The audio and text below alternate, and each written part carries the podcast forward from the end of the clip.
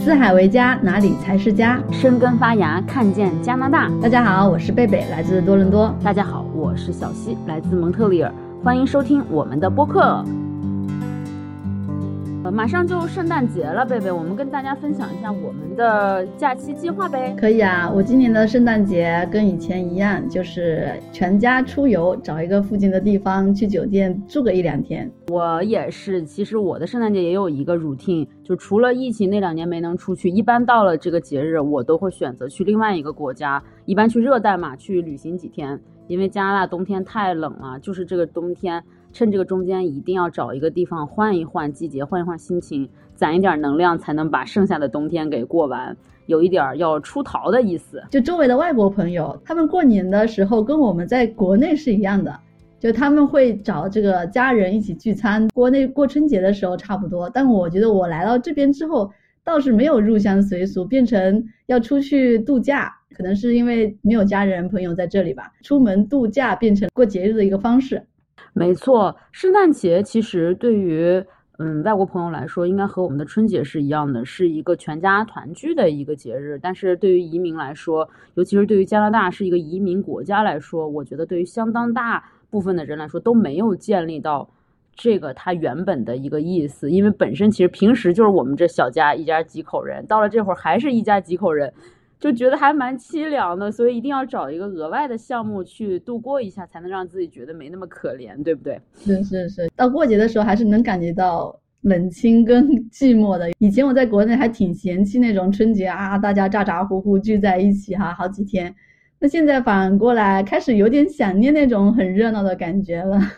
你说的太对了，你像我，我从小是生活在一个非常长幼有序、有秩序的一个大家庭，就每年到了一个。哪些固定的节日，家里都会有固定的项目，比如说像清明节，就一定是全家祭祖；端午节包粽子，中秋拜月，这些都不用说了。到了腊月的时候，哪一天是炸鱼，哪一天是弄白案、弄馒头、弄面条，然后哪一天是炸丸子，每一天都是有讲究的。然后哪一天这个女婿要回来帮忙，然后哪一天这个女儿要回来帮忙，就是特别有意思。其实它成了我的一个底色吧。是我到了后来，其实在国外才发现，因为在国内就像你说的，每次到了春节，天天走亲戚，觉得还烦。然后到了国外，你冷清了，然后也会有这个重新去追寻自己身份认同的时候，就说，哎，我到底是谁？我从哪儿来？我要到哪儿去？这个哲学终极问题哈，我觉得在国外的时间久的朋友，应该多多少少都会问过自己。你会觉得那些小的时候建立的秩序，成为了你的底色，是自己身份认同的一部分。嗯，你这讲到这个，你还记得我们上一次节目，呃，我们有一期播一场很没有必要的春晚啊，对，那个春晚我可嫌弃了，我就觉得特别假大空那种感觉。当我看完那期节目之后，反过来想，觉得，哎，有时候这种仪式感的东西哈，不管你怎么不认同它，但是这种仪式感还是很有必要存在的。所以我看完那个电影之后，其实重新看了一下春晚，有时候觉得，哎，那种热热闹闹的感觉。其实是一种情感的连接吧，不是说它形式啊、内容到底怎么样，但是这么一个东西在那里，你好像就有一个可以有念想的东西，有一个情感的连接。没错，没错，我特别同意你说的，还是也是咱们以前聊到的，像你移民刚三年，我移民已经比你多了一个十年，我们的对待国内的这东西的态度其实也不太一样。嗯，你像现在我一提到春晚，其实。我已经完全摒弃了对他那些批判呀，什么东西，说有啥可批判的呀？大家能在一块儿乐呵乐呵，已经挺不容易的。因为其实反过来，如果我们真的去探寻一下，就是说节日的意义是什么？就是为什么要设置这些节日？其实就是比如说从古代开始，我们一个族人每到了一个固定的一个节点，不管是农忙还是农闲，大家聚在一起来建立一种。彼此的信任和链接，然后为了庆祝一些好的事情，我觉得也是有它的意义吧。只是说现代社会我们可能是过得太快了，它的这个意义有所被我们遗忘。我现在在国外之后哈，经常他们说不能让小孩子忘记传统节日啊这种，所以呢，到了这种节日，我还会说形式化的稍微走一下。但其实我自己因为在国内也没有那么认真的过这些节日嘛，也就是吃点东西，然后跟家人会跟我们说啊，今天是什么节日啦哈。所以来了这边之后，也是可能形式化的过一下。但另外一个好处就是说，在这边既可以过中国的节日，然后呢，也可以过他们西方人的节日。所以呢，一年里面好像能够庆祝的日子多了一倍的感觉。这小孩子也挺开心的，就是一到节日，他们就可以有各种要求，要这买这，要买那，要去这玩，去那玩。是的，这个东西其实，在西方也有一个谚语，就是说要养育一个孩子，需要一个村的力量。It takes a village to raise a child。我们因为从小在那个环境中长大，所有的东西给到我们都是不自觉的，都是被动的。不管就像刚才说的，什么节日吃什么，什么节日有活动，总感觉家里面有爷爷奶奶或者再上一辈的爸爸妈妈他们那一辈子那一辈去操劳。但是现在对于我们的孩子来说，我也会有这样的。刚开始刚来到这儿，说，哎呀，不行，我要给我孩子中式的仪式感。但是时间长了，会发现这个东西感觉很很困难，拎不动。你就发现，原来这个仪式感不是你硬给孩子的，你硬给孩子，他会觉妈妈今天又要折腾什么呀？他不太理解你的这个东西。像这个东西，我觉得我们只学到了它的一个形吧，还没有学到神。因为作为第一代孩，第一代移民的孩子，其实他们是缺失了。这个土壤的，像我以前在大学里面学社会学的课程，包括前两天我看你分享李一诺他们现在在建立的那个伊土教育，他们说嘛，就是教育中最重要的东西都是看不见的，所有的学习都是社会的，就是他英语就是 social，是 social 来的，所以 social 就是一定跟别人在建立链接的过程发生的，而不是说我们自己就独立能搞定了。像我们这种移民，其实你。来到一个新的社会，是一个社会关系的断裂和重新链接的过程。这个过程中，你说我们得到了什么？我们肯定得到了很多好的东西。我们得到了好的空气、好的水、环境、教育、社会环境。但是我们其实也失去了很多很宝贵的东西，像文化传承啊、仪式感呀、自我认同这类的东西。嗯，非常同意，非常同意。就是你刚才说的那种拎不动的感觉，我也有同感。就是你好像想去把这个节日过好，让孩子们能够啊感受到这种传统的节日的力，嗯，这个魅力哈。那实际上，因为你自己本身之前在国内也都是长辈去拎的，长辈叫你怎么样你就怎么样，其实自己没有去主动的说要去过这个节日。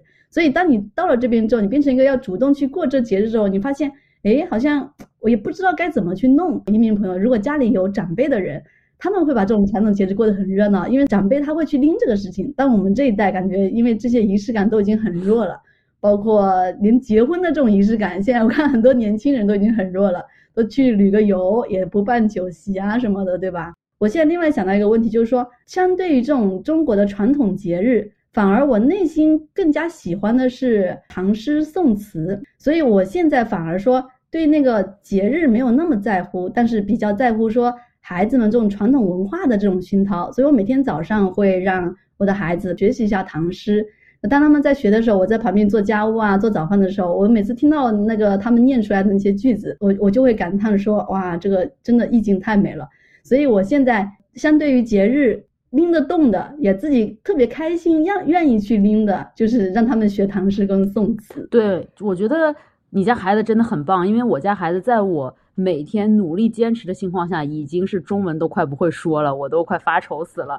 这疫情已经三年多没有回国了嘛，像我们以前每一次回国，就当是回血充电。回去之后，不管当时遇到了什么节日，都会非常大张旗鼓的去过，也是为了满足孩子们的一个一个心理吧。但是现在没回去了，这个断裂就更加明显。节日什么的别谈不上，中文都已经快不会说了。不过，我们谈到像学唐诗这些东西，其实它更多的是个家庭教育的东西。就像刚才说，我们和社会的链接应该都是一个是一个 social 的过程。其实，不管在家里面学习，还是一个相对孤立的。我们来到这边，我们要伸出自己新的触手，想去建立新的一个链接嘛。我也在想，就是我们有没有可能建立自己新的一些家庭传统？比如说，现在一到十二月份，我。一定会带孩子们去看一场胡桃夹子，虽然觉得很微弱哈，但是我看看胡桃夹子，就十二月份圣诞季看这个 show 也是这边老外活动很很喜欢的一项活动，我也尽量会带他们去，就知道哎，到了圣诞的时候，他们在谈的什么故事，我们在谈的什么故事，希望可以建立一些自己的呃共同话题吧。不过有的时候，我觉得其实我们也不用特别担心，因为所谓的社会化的过程，当孩子脱离开家庭到学校的时候，其实更多的都是在学校完成了。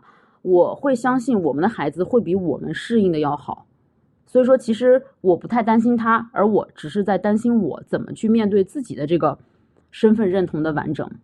啊，就像你刚才说的李一诺的那篇文章啊，他说，呃，国际背景下的中国叙事嘛，然后不管我们走到哪里，我们身上都有一个中国人标签。然后他说，我们送出去的或者我们带出来的孩子，我们当然希望他融入我们现在的这个环境、这个文化。那融入的基础是什么？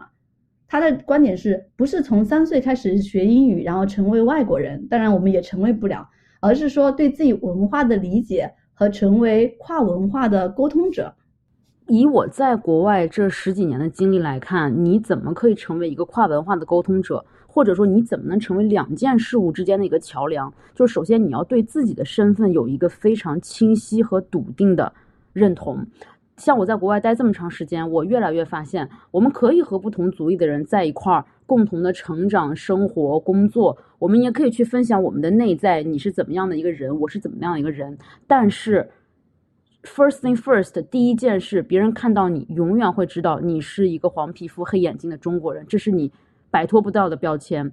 这也是我们要用一生去和解、去发掘的一个东西吧。像我们移民要寻找的这个 identity，就是身份认同的东西，其实，在加拿大这个国家，我发现不管哪个族裔都存在类似的问题啊，不只是我们的华裔。而春节其实现在在加拿大，甚至还不是一个法定假日。你像华裔的比例这么高，我们的这个一年中最重要的节日还没有成为一个法定假日，这件事就让我想到前一段时间那个温哥华不是当选了一个华裔市长吗？哇，大家一片欢声雷动啊，说真是太不容易了。然后那个市长在当选的典礼上面说，这条路我们走了一百三十六年。这一百三十六年可以跟大家稍微分享一下是怎么来的。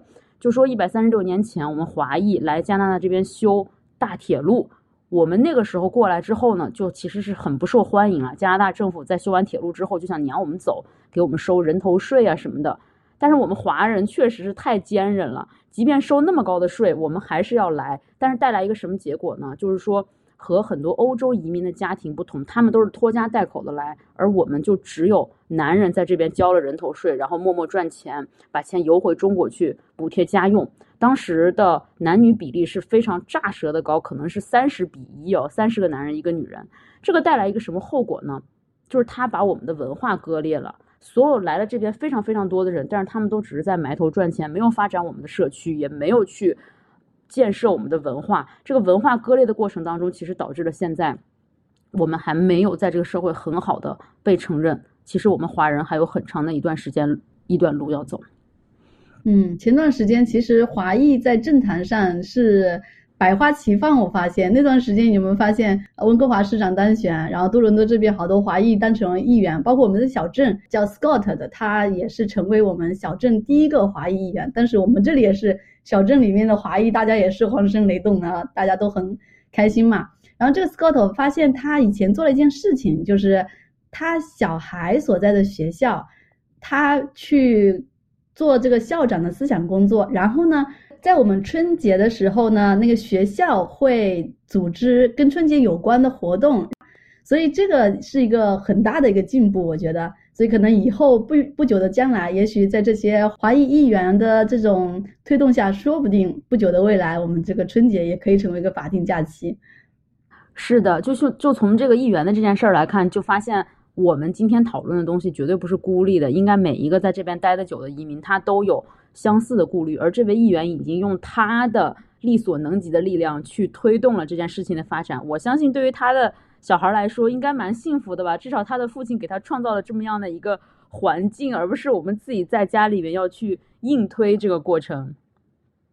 那我们刚才其实不管是在讲这个节日的问题哈，还是在讲这个文化的事情，其实到最后还是落实到这个自我认同的问题。不管其实在国内在国外，每个人都是面对同样的问题：如何去自我认同，以及如何在不同的环境中。去很好的融入，并且把自己的独特性带出来，去影响这个环境，是这样的。包括我们这个播客建立的目的，其实就是让更多的，像我们之前也提到了，说有很多朋友想来加拿大这边吧，你们可以更了解来到这边的人，他们会面临什么样的困境，他们有什么样的心声，也可以希望帮助你更好的做出一个判断。包括我们自己吧，贝贝，我们也做了这样的选择。我们要此心安处是吾乡吧，希望我们也可以更好的能够融入这样的环境，然后自我认同之路走得更坚实一点。好啦，那今天的播客就到这里结束。如果你们有关于节日啊、文化或者是自我认同方面的共鸣，欢迎给我们留言。啊，如果喜欢我们的节目，欢迎订阅，不要错过加拿大。下期再见喽！谢谢大家，我和贝贝在这里祝大家新年快乐，圣诞快乐！我们下期节目再见。